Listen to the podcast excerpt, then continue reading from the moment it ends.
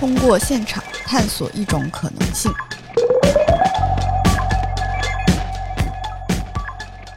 Hello，大家好，这里是零向 FM，我是安妮。大家好，神马。白酱啊，就是好久没跟大家见面了，主要是因为我们是一个没有存货的这个播客，加上我们也各自在各自的家里懒得远程录音，所以导致我们今天终于可以来到我们的主要是音质不好，嗯，对，对对对，因为那施马老师甚至想过，就是溜进园区把这个设备偷出来，然后我们在一个别的地儿录。他对于这个音质的追求非常的执迷，嗯对，所以就想问问，就是最近都干啥？我们也是很久没见面了。嗯，每天大概从睁眼开始，先听听歌，洗洗漱，然后精神一下，吃个东西，嗯、然后下午可能就开始玩游戏了。不是你最几点几点起床？啊，我一般四五点吧，下午四五点起床。啊，然后你说你洗洗漱之后，你下午再玩会儿游戏，那你都是晚上玩游戏了。我的下午大概就是 OK，就是四个小时以后他那才几点睡觉呢？早上七八点了。哦啊。我最近开始也变成这样了，那看起来我我是跟你们有时差啊，我还挺健康的。我早上有些时候十点十一点我就起来了，然后我起来先做一个小时瑜伽，做个早饭吃一吃。这是之前节目里面讲的贵妇生活吗？对对对对对，然后然后吃完了之后就来到我的花园看一看我的菜们就是怎么样了。那时候不是还正在春播吗？那时候对进行一些播种，看看我的苗儿怎么样了。到了下午就是干干活儿，然后三四点你就开始想晚上得吃啥了。美团买菜逛一逛，然后等菜来了就开始准备吃饭了。那时候饿的特别早，吃完了就七八点，看个电影儿，看看剧啥的，就就差不多了。啊，我在家就给自为了让自己不完全躺平，就给自己定一些目标嘛。嗯就比如说我重新刷了一遍布列松，把他的片子的改编的原著也看一遍，把布列松自己的书和别人写的布列松的访谈，按照片子一点点把它看了。对，就反正就是我觉得就只能找点事儿干吧，嗯，否则的话你真真的你不向往外面的世界吗？就没什么意义，因为 我我为什么说我觉得想聊今天这话题，就是因为我觉得就是我在屋里待的时候，总觉得像活在电影里。对，我们其实今天的话题是想要聊一下密闭空间电影的，对，也不叫密闭空间吧，就是我觉得就是单一空间，就是因为就你生活方式变得很单一以后，我会觉得，就我开始就是就有很多东西发生在我周围，就比如说我们那个村里头，其实每天下午就是要做核酸的时候，村里还有大喇叭，哦，嗯 我我们也有啊，就喊一喊一通，然后就听见有一堆人呼噜呼噜的，然后旁边还有一些熊孩子在玩耍，白天还有鸟，我就就有的时候我会觉得我好像确实在在蹲监狱的感觉。啊、这如果说遛弯儿，我也是经常半夜两就很晚出去活动，我也喜欢那首。然后那个时候你就会觉得好像也没什么区别。对，就跟那个什么没没有疫情之前也没什么变化。但是如果你们尝试白天出门的话，就会觉得很不一样。是是啊，街上没有人，然后没有店开门，对，就像我们之前去打羽毛球的话，就是在奥森那那那下面有一个下沉广场，你去的路上就是从我们家到那儿，感觉二十分钟就能开到，哇，非常的通畅。啊，然后下去了之后呢，你又发现别有一番天地，这种感觉会很不一样。就是啊像我平时的话，我可能没有想那么想出去对，我之前上班的时候，谁会想着没没事儿出去去公园，或者是去哪儿遛个弯儿，然后什么野餐一下，就没有这种向往。但但是反正有一个有一个不同，就是我那个村儿有一片耕地保留地，就是它围起来的那种，就是里边长着野草啊、啊，就那个地方对我来说就挺像公园儿的，而且就因为没人管，所以也可以进去是吗？啊，对，就他开了个小门儿，反正就是里边蛙声一片，哦，就还挺好。我觉得就但是半夜就我还是希望。呃，说实话，我有点挺反感白天就是看到那些大家都紧张兮兮的那样，嗯所以我就选择尽量不出去，而且看着一堆人在那儿闲着逛，也让我对未来有一些不好的想象。对，所以我就说，我就这个话题不是我提的嘛，我就说，就是我觉得我们的生活现在就还挺像那个单一空间的那种生活状态的。是，然后时不时下楼放个风。嗯，对对对，而且我觉得这个题材其实也挺适，按理说挺适合小成本的片子做的。就是你比如说，我就想，我如果在家里头真的有那么一两个影视从业者的室友，感觉就拍起来了。啊，对吧？就是写个快速的写个剧本，起码按照这一个月的时间，稍微勤奋一点，有可能短片都拍完了已经。对，就、嗯虽然你们说出来，感觉你们的生活都特别的无聊，但是肯定还是会有一些有意思的东西。我觉得，呃，我觉得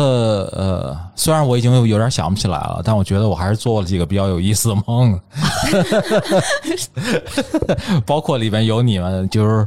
呃，有你们的那个是搬家啊，对，嗯办公室搬家和我们做活动，对，那那是他快一个月前做的梦，现在已经不记得了。对。沈老师非得坚持说等都见面的时候再讲，然后结果这一见面就时隔一个月自己忘了。我看着你们的脸，你们俩的脸，我就完全想不起我当时记，因为我当时醒了以后还说哦哦哦啊，老宋。当时我记得你还说你肯定不会忘，对，真的是，毕竟它没发生过。然后还做了一个参观景山公园的梦，嗯，对着那个白塔，有个导游跟我讲说：“你看那个湖心岛，那是个湖心岛吧？”他就反正跟我说，他说这个这个在日本占领期间被他们改造景，山公园里有湖心岛，就是那个白塔。在旁边儿。北海是吧？啊北海吧啊，北不好意思，不好意思，北海就是，然后就是他反正就是介绍说，你看这个地方，这个日本占领的时候把它修成了一个帝国风格的一套一个建筑群，他们在这儿办公，底下还修了一个铁路，不用过桥就可以就可以开到办公大厅。嗯，然后我就在那儿一路溜达，我说，然后每个地方我说哇，这个大理石好棒啊！哦，我还看了一个剧来着，嗯《走向共和》。啊，这个对，因为你说起来这个景山公园，让我想到了故宫，我就想到了慈禧，我就想到我看过这个剧，啊，那剧六十多集呢，看得我快吐了。啊，其实算下来，真正在家待一个月，其实时间还挺多的。是就你们想过没有？就是我算了一下，应该有效时间，我觉得至少可能有四百个小时。就按理说，通关个五六个游戏，游戏肯定没问题。嗯，对对对。反正我是看了书，看书看的比较多吧。我觉得就是，如果说真的有点收获，就是终于有点时间可以系统在那儿看看书。有一个书，我觉得可能以后找机会讲一下，就是我看了一个之前没看的 PDK 的书，就是菲利普迪克的啊啊 PKD 啊，叫哦艾德里奇的三个圣痕。就那个书真的把我看到有那种嗑药的感觉，就是我看的过程中，突然间有就有个声音喊我，然后我出来的时候就感觉那个就嗡的一下子，就整个脑子下头的那个瞬间非常清晰我觉得你可以写个剧本了，啊，我觉得你可以写个密闭空间的剧本了。你好多幻觉产生了，你你们没有吗？所以我就觉得很奇怪，我就是因为你在一个小的地方待久了，其实是失去那种参照时间的参照感了。尤其像就我们，我不知道你们在家里头，反正我是就拉着窗帘在家待着的，嗯就我白天也是开台灯的，所以对我来说就是白天跟黑夜没有什么特别确定的边界那。你这有确实在家，我也是这样。啊，就是如果要需要光，就是开灯，然后窗帘肯定是全天。就我的窗帘从我住进去到现在没拉开过。所以你俩真是一类人。你看，你看看，你以后就是这样，小心点吧你！对啊，你都能看到你十年后的未来了，十几年后的未来，哎怎么了？有什么问题吗？没什么问题，就是没什么区别。他已经跟你进入了没什么区别的这个，不是，我是觉得就是他真的会那个让你的就时间感变弱，嗯，是如果是你们这样的话，那肯定是时间感是变弱的。然然后就很像是，呃，就我我我不知道你就你你你以前有没有看过那个《死囚越狱》，就是布列松的那个，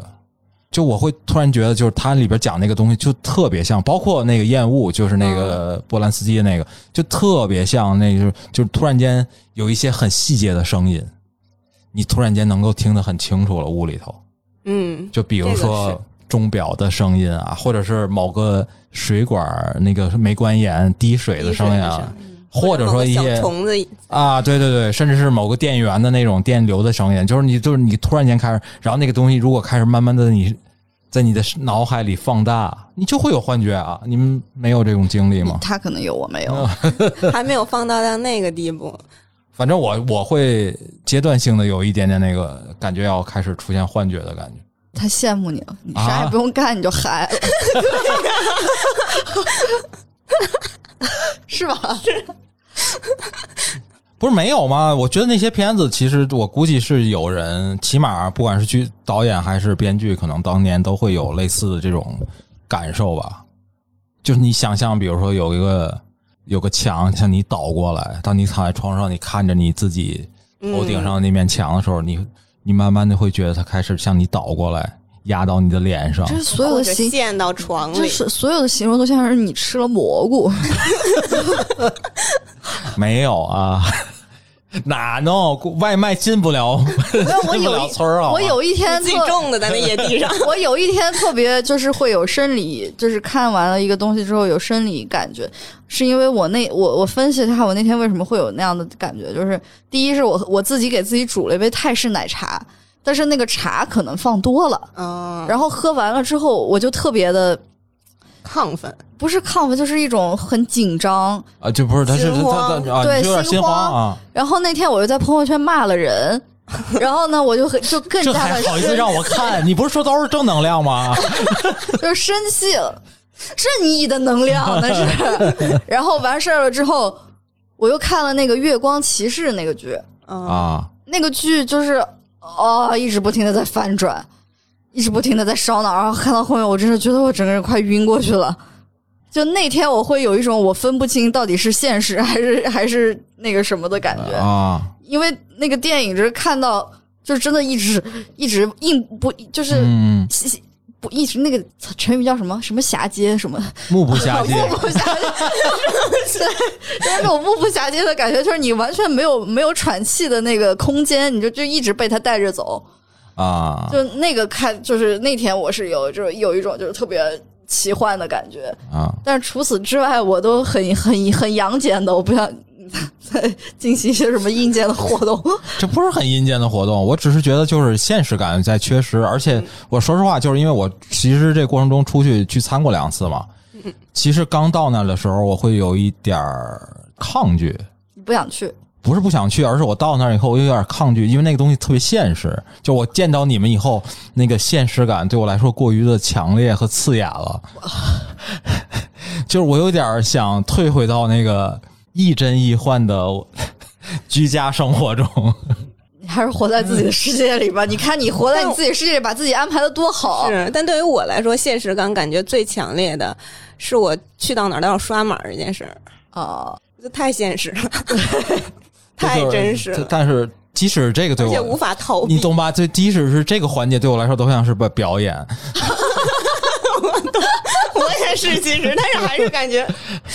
而且就是半夜经常也没有，对半夜是没有，对，但是你哪儿也去不了啊。以前你还有夜间活动呢，就骑单车什么的，就你反正还还是能去哪儿，嗯，但是就就也没太多人管你，就大家在夜间都是那种很疏离的感觉。我反而觉得那个就是我上街，我觉得特别魔幻的地方，反而是在扫码。就是我经常有一种不现实感，反而是因为疫情给我产生的。就是因为一开始我可能也不需要去别的地方，然后我也没有想说每次他让那个核酸的时候我就去核酸嘛。然后我就上街的时候，我就看见哇，所有人都很乖的在排队进行一些核酸的动作。嗯，这些人都从哪儿冒出来的我？就觉得 啊，我说这好魔幻啊！就是你特别，嗯就是你感觉它特别像一个电影的场景，就是那种不管是丧尸 还是什么，你得去验证你不是那个丧尸。就很像那个监狱里头早上一块儿排队洗那个洗漱的感对，觉。打水，对，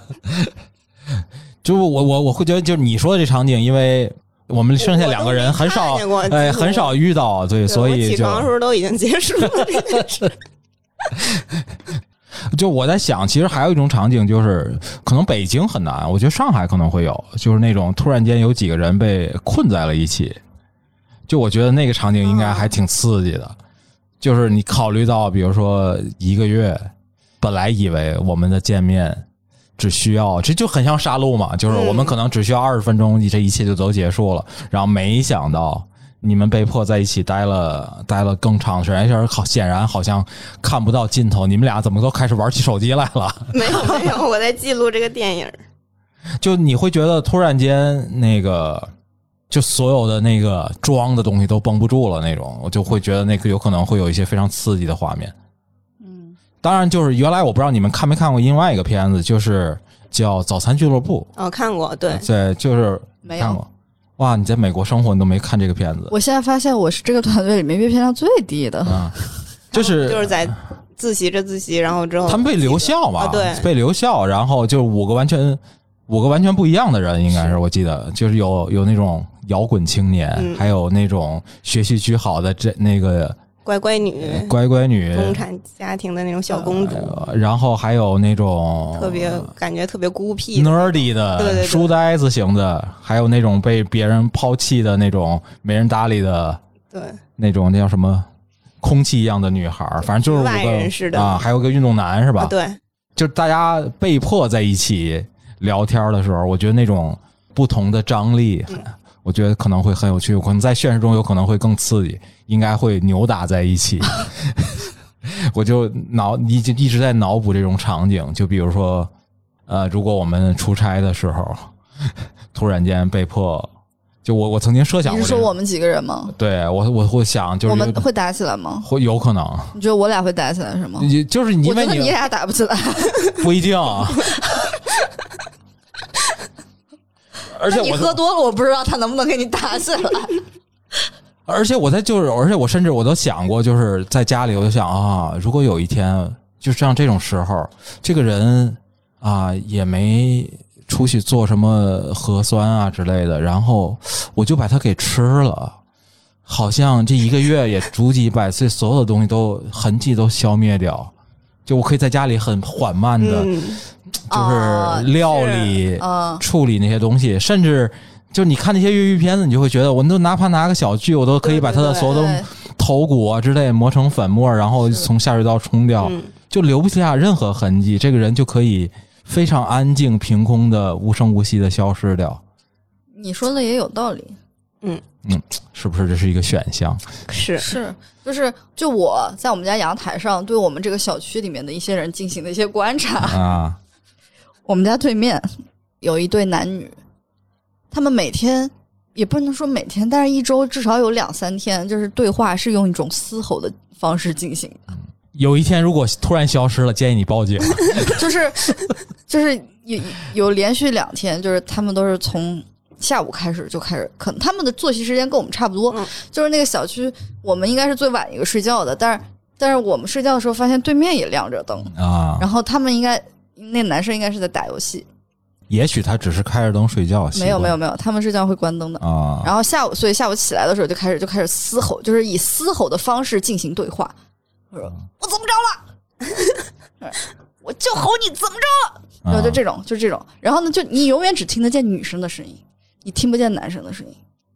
然后一开始我就想说，我说我说为什么没有人报警啊？我说他们真的好吵啊！下午吵到晚上，就真的没有人报警。然后又过了大家都想听，对，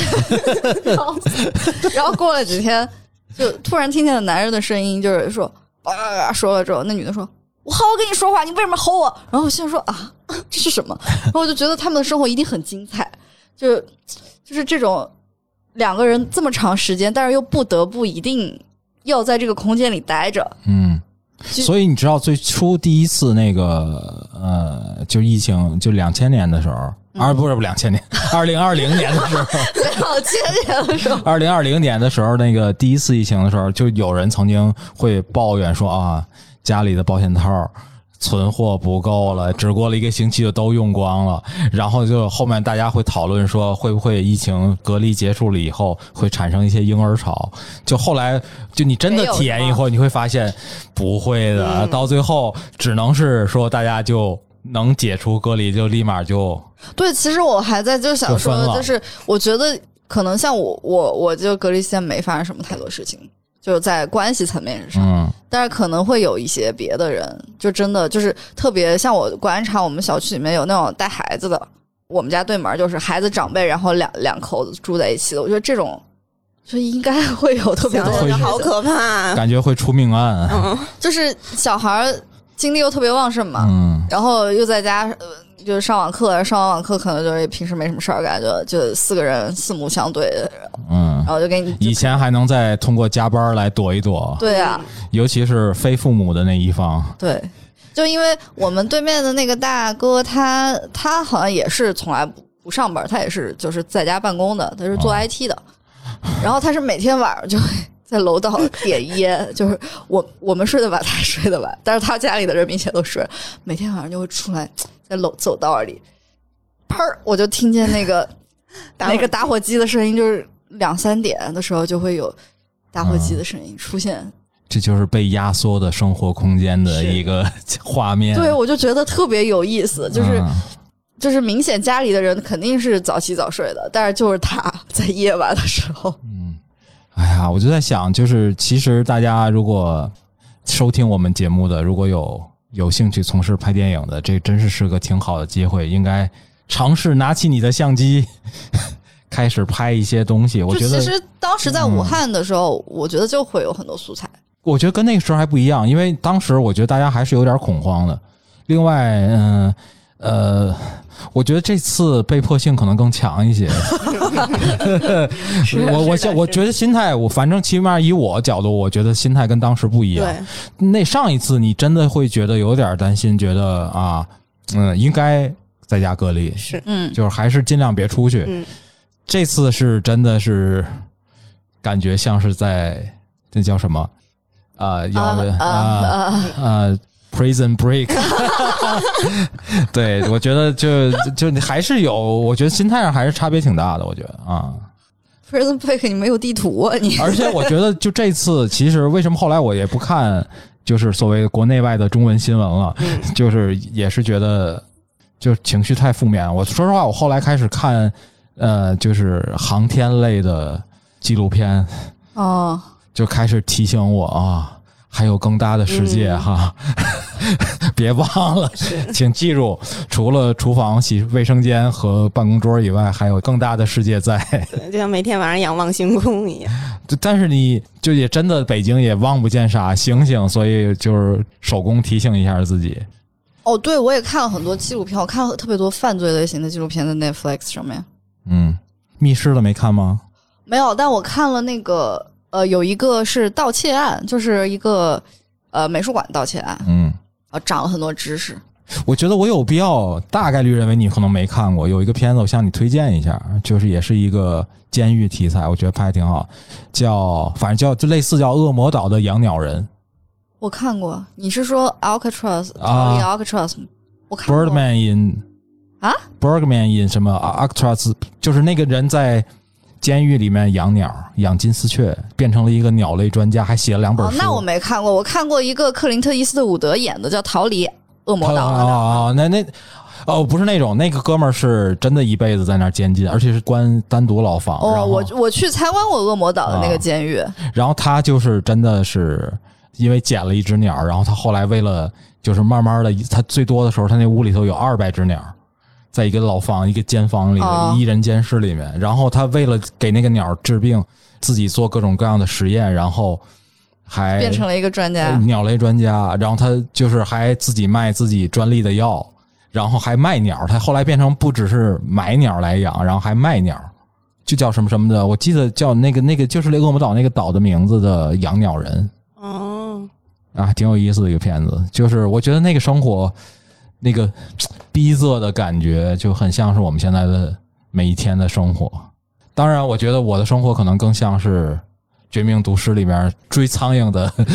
对，你是那个在在 在地下室密闭空间，也不知道是白天还是黑夜，然后打了一天苍蝇的 老白。啊，对，我觉得我可能更像是那个人，或者是那个烟雾里边的那个德德德纳福，对，就是感觉墙里头有很多手手伸向我。对，我觉得那就是可能拍这种电影的，或者是创作这种故事的人，嗯可能他自己有这种经历。因为我真的是没有像你说的那种经历。我但我觉得，就是如果你真的长时间在一个空间里面这样的话，可能你真的会产生一些这这种幻觉。嗯，这有可能，有可能，有可能我也是太焦虑了。嗯，对，毕竟也感觉什么时候恢复活动也遥遥无期。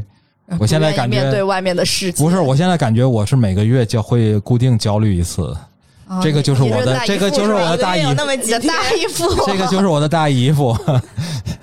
哦，对，因因为我就是那种话痨电影，就是单一空间的话痨电影，嗯其实我是我是觉得我可以理解的，因为我曾经在我的家里面，之前我住东直门的时候，嗯有一次在家里面从下午一点，然后和一群人吃饭吃到了晚上十两点，嗯，和中间我大概洗了五次碗，然后坐在那里就大家一直聊天，聊了十几个小时的天，就是你会觉得非非常的精彩，就不觉得累。啊，然后各种话题都涉及，然后就是当时我们还在说说，哎，就应该把这一段录下来，感觉就是去参个奖没什么太大问题。我我也会觉得，但就是这种其实小空间的。呃，怎么说呢？我会觉得微醺的状态是最好的，对吧？就是如果特别清醒，大家容易打起来。对，我觉得有一类片子是这种，就是我觉得最极致的是那个《与安德烈的晚餐》吧。就我觉得有几个人还好，就是这种聊天，嗯。在一个屋里头聊天，就你啊毕竟就是你不需要一直在说话，对你也不需要一直就是专心致志的看着对方在那点头，对，对，呃就像现在我们这样。但但但那种就是一对一的，我觉得就是那还强度还挺大的。据说那个那个片子，就马勒好像拍了三个月，就那片子看起来好像就是两个人在那吃了一顿晚饭，然但后其实 其实他们好像断断续续的拍了三个月，就是仔细看那个镜头好像也很简单，那应该它就是很累吧？我觉得是啊，就是而且就是它会里面有也有那种大段的那种对独白，对对长镜头的东西，因为那个安德烈就是那个我不知道有没你们俩有没有看，就是前半段应该是那种强输出的状态没，看过。推荐一下，就是那个谁的那个呃徐静蕾的那个《梦想照进现实》，应该是有借鉴他那个片子，《梦想照进现实》，我觉得那个结尾还挺好的，就这种片子特别像人生，我觉得就是如果就剩两个人的话。就特别像人过了一辈子，就你感觉聊完一个天儿，好像就过了一辈子那种感觉。那得多累啊！拍三嗯，就是很累啊，就是想放弃。最后，你你你我你们看过那个梦想梦想梦想照进现实吗？就是他其实就是一个人一个演员进来说想放弃，说嗯不想不想演了，嗯，然后那个导演就各种劝他，劝着劝着导演自己不想哎不不想拍了，嗯然后那个演员又跟他说要不还。咱们再来再来一个还还还咱还是拍吧。然后到最后就是早晨，呃，应该是助理吧，导演助助理，然后敲门说那个什么，所有人都到齐了，就等你们就是来啊，导演开门，醒醒，赶紧，就是他就最后收在那个敲门声音里了。哦，我就觉得这个很像聊了一辈子的感觉，但也很像一个梦的感觉。就是那个很像死亡啊，那个就是那个那个敲门啊，死亡重金属，就是你不觉得那个敲门就很像是，死神来了，死神来了就是就是？对啊，就是你的那个人生的尽头在向你在向你召唤就是大家看事物的方式不太一样吧？好的。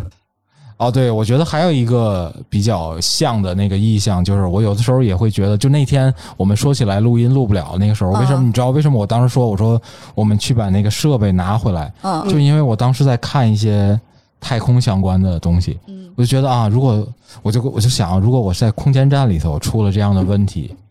一定用最简单粗暴的方式，就是把它弄过来。就其实那些其他的方法，我觉得都太复杂，就搞过来。你在太空怎么搞啊？就是这个地方就是一个去不了的地方，就太就是就出舱行走一下，把它一揽子解决了，拿回去，拿到屋子里就一切都都搞定了。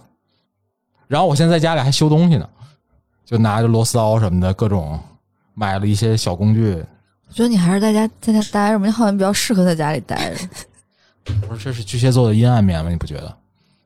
就是我我会觉得，因为我原来之所以很抗拒在家待着，就是因为我觉得就是巨蟹座在在家里太舒服了，一居家，它的阴暗面就是 ego 就开始放大，你知道吗？感觉很多人都这样。不但是巨蟹座很就很明显，他就会把自己的 ego 充斥到这个房间里的每一个缝隙里面。是吗？反正我认识的三个巨蟹座都是天天在家里待着的。就我我是比较抗拒这个，就尽量不。但虽然时不时的还会滑落到这里面来，我会觉得就是你小空间其实就跟个人感知一样，就我会觉得很多空间的声音，包括话外的东西，对你影响很大。是嗯然后还有就是说你在你怎么去感知那个空间的那个局促感、那个压迫感，呃，以及小空间里面怎么去构造人物关系，比如我们参加聚餐，比如人物会怎么做，然后谁跟谁在对话，那些交流的细节，其实我觉得这种电影更考验作者的能力了，就是在剧作上面和画面调度，对。或者说它其实就是让你把所有的你可能会找的借口都拿掉了，就你只能踏踏实实的开始认认真真的做剧本、做分镜，是的，好好的去把道具做做扎实，把声音做扎实，把把所有各种电影应有的元素吧。对，就它，我觉得更考验人的能力了。就是它相当于就是有限制嘛，就是限制之后，其实你你当然你也可以不用考虑一部分的东西，当然就不是对每一个导演来说都是可能都会驾驭这种东西的。比如说有一些电影，他就是有一些人他就是做场景的，他就是做大场面的，嗯，然后他啊他就是视听就整个都是以这种大场面这种东西来对观众进行一个视觉冲击和对一个氛围的烘托嘛。但是这种电影是完全相反的，它其实是就是像你刚刚说，其实它本质上跟《爱在》系列也有一点像了。就《爱在》系列其实它也是对于人物和对台词嗯和对这个整个戏的走向是非常的嗯，非常要求非常高的。但你不觉得就是其实台词特别密的戏，就是这种小场景的，呃，往往特别像舞台剧。你比如说《十二怒汉》，许月燕，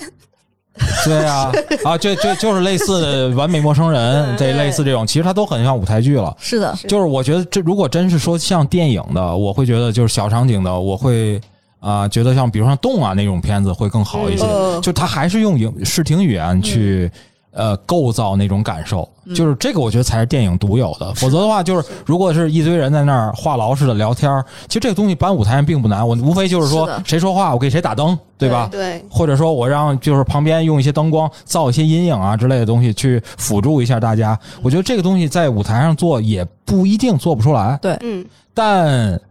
是对吧？就是还有就是你就像那次我记得咱们聊那个那个那个那个学员比的时候，元首不还推荐了一个片子，他就说就是能把人就那个韩国片子。就他说能把人在一个小空间里拍的很疏离，嗯我是觉得其实就是压迫啊、这种压抑的东西在小空间里是容易做到的，嗯嗯，对吧？就是我们比如我就拿一个拿拿一个浅焦的一个东西，我就一拍，然后这个东西天然的就是压迫感很强。是是但如果我想拍的人物关系梳理，其实我觉得就还需要花点心思。是的，就是你比如说近景、远景啊之类的，就是这个人的人的这个构图，我觉得还是有很多可以发挥空间。另外，就是即使你在一个小空间，其实你跟外界还是有关系。比如我看电视，嗯我电视里的东西、电话里的东西，还有窗外的东西，我觉得这些东西都可以帮你去构造一个更大的一个空间出来。对，它就不仅仅是局限于在这个画面空间上嘛，对对对对对会有很多别的方式来对这个画外的空间对对对，因为最近我在研看在翻布列松，我会觉得其实布列松那种方式就特别适合拍小场景，就是他的那个景别，就是他喜欢拍东西，你知道吗？嗯拍脚，拍这种啊很具象的一个剧，对，然后特写的东西。但他不拍人的脸的特写，他经常拍那个物体的特写，或者一个动作的特写，手啊之类的。那我会觉得，就这种东西，就是把你人，就比如我们关在一个小空间的时候，就你的很多感觉被限制住的时候，你往往会对细节更敏感。这个时候，我觉得用他那种手法去拍的东西会，而且就是小空间，其实原本细节也不多嘛，你用这种特写去呈现这个呃视听语言，其实可能更方便一些。它也没有那么大的，就是我我不知道那个 landscape 的东西，就是用这种小的中景或者近景的镜头去拍，去呈现画面会更合适合。更多的有效的东西在画外，包括那个什么索拉里斯，我觉得也是塔可夫斯基的索拉里斯。其实它本质上也是一个，刨去开头他要去之前，他其实大多数都在一个空间站里面。嗯，大家更多的是对于个人心理内心世界的探索嘛，所以就是在那个空间站那个也不大，就是几个人在互相有交互。我觉得那个场景也很像是一个在公寓里的电影，就是你会出一个幻觉，就是那个星球的特殊之处、神秘之处，就是说你想什么，它就能给你做出来一个东西。这个东西虽然不真，但是近似像。嗯，就比如说你想象一个逝去的爱人，金城武，就是你得有足够的细节，然后他就真的给你弄出一个活的人，而且那个人完全不知道自己不是，嗯，哦，他也会动，会说话，哦他有独立意识。哦，在塔可夫斯基的那个版本里面，你们没看过是吗？没看过这个，没看过，啊？哦，我以为塔可夫斯基是必修课不是，啊。好的在美国不学塔可夫斯基。啊，就是他去世的老老婆，然后他那个就给他做出来了。他会发现，就是他一次一次的那个人消失了以后，他会发现，就是比如说他后面那个衣服上那个是拿那种绳子束在一起的那个、那个、那个，然后他发现那个那个星球就不太知道那个东西怎么结构什么样子。那个线拿下去以后，那个其实没有开缝的，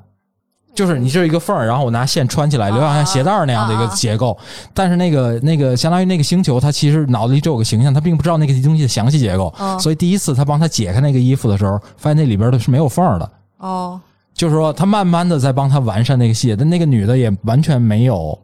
任何关于他们以前的记忆，哦。他只是单纯知道我爱他，我们不能没有他。，OK，然后就是另外几个，就是那个太空站里的人就不停的想去干掉，因为你想象的不一定是你爱的人东西，嗯。也有可能是你恨的东西。对，然后就是他们不停的杀死那些东西，然后就是你已经分不清现实跟，而且他们他们好像离不开那个地方，一旦离开那个那个创造的那个东西就，就就会死。就就无法留存啊存活，只能在那个太空站里面。就是类似这样的小的景观里面，就很适合呈现这种，它不用特别复杂的特效啊之类的，就我就做一些非常简单，像塔斯基就穷的已经没钱做特效，就完全都是那种实景拍的。主要那时候就 YouTube 还不盛行，不然他就是。但是我觉得他但是他有一个特别牛逼的，我觉得，但他有个特别牛逼的地方，就是他他做了一个非常呃第三方的，就是那种客观视角的一个东西。就是你有有很多镜头，你觉得好像是，比如说男主的角度，比如说反打，就看到你，你觉得这个角度好像是男主在看，但但其实他他他挪完机位以后，那个男主也进入画面了哦他。是这其实隐隐的你会觉得，就是我我说我是有很多视角的转换嘛。我会觉得，包括在地球上的时候，就我会觉得，后来我会觉得是，就是那个星球在探索那个人的记忆跟内心那个精神世界，其实是一个第三方的镜那个镜头，就是当我钻到你的记忆里、你的脑海里的时候，我去看你脑海里的那些画面的时候，我就是在一个第三方的角度，你自己也在那个画面里，我是只以一个旁观者的角度去看这一切的。嗯就他所有的画面都呈现出这一一种这样，虽然他没有直接说，但我觉得那个其实就是星球在观察他们。嗯我觉得类似的还有一个就是狗，就是《闪灵》，哦，对，就是我没我没看过，闪灵，你们俩聊聊。因为《闪灵》，你很多时候你都会觉得是那个可能会带入那个男主的精神世界，但其实不是。他很多画面都在暗示，其实是有一个东西在跟着他们，嗯，就是隐隐的。是《闪灵》那故事，要不白酱你给讲一下？我对我大概好像知道是个啥故事。就是大雪封山，那一家人搬到那儿去看那个酒店，那个酒店就一个人都没有，只有他们仨人。那我觉得昨天昨天晚上那个谁看了一个叫《沙之女》的那个片子，好像啊也是这种，是吧很？像，很像。对吧？啊他们被关在那个沙子下面嘛，啊两个人然后那就是反正就是闪灵，就是一完就疯了嘛。啊，嗯然后就是那里面就产生了各种幻觉，但其实他可能确实那个地方也有一些超自然的力量，嗯但你会觉得就是他就库布里克给的镜头就像很像是有一个人在在在隐隐的在冷冷的在旁边看着这一切在发生，然后这些人们好像也逐渐的也在意识到好像旁边有一些东西存在。嗯。